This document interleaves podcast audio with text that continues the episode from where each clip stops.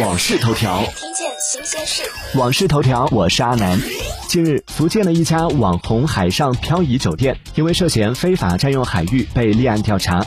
这个酒店是时下大火的网红酒店，自开业起天天爆满。尽管一晚的房费接近万元，但仍供不应求。二月二十一号二十点，涉事酒店已停止使用。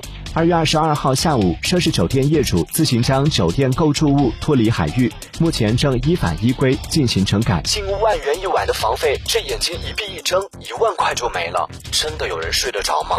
订阅关注网讯头条，听见听见更多新鲜事。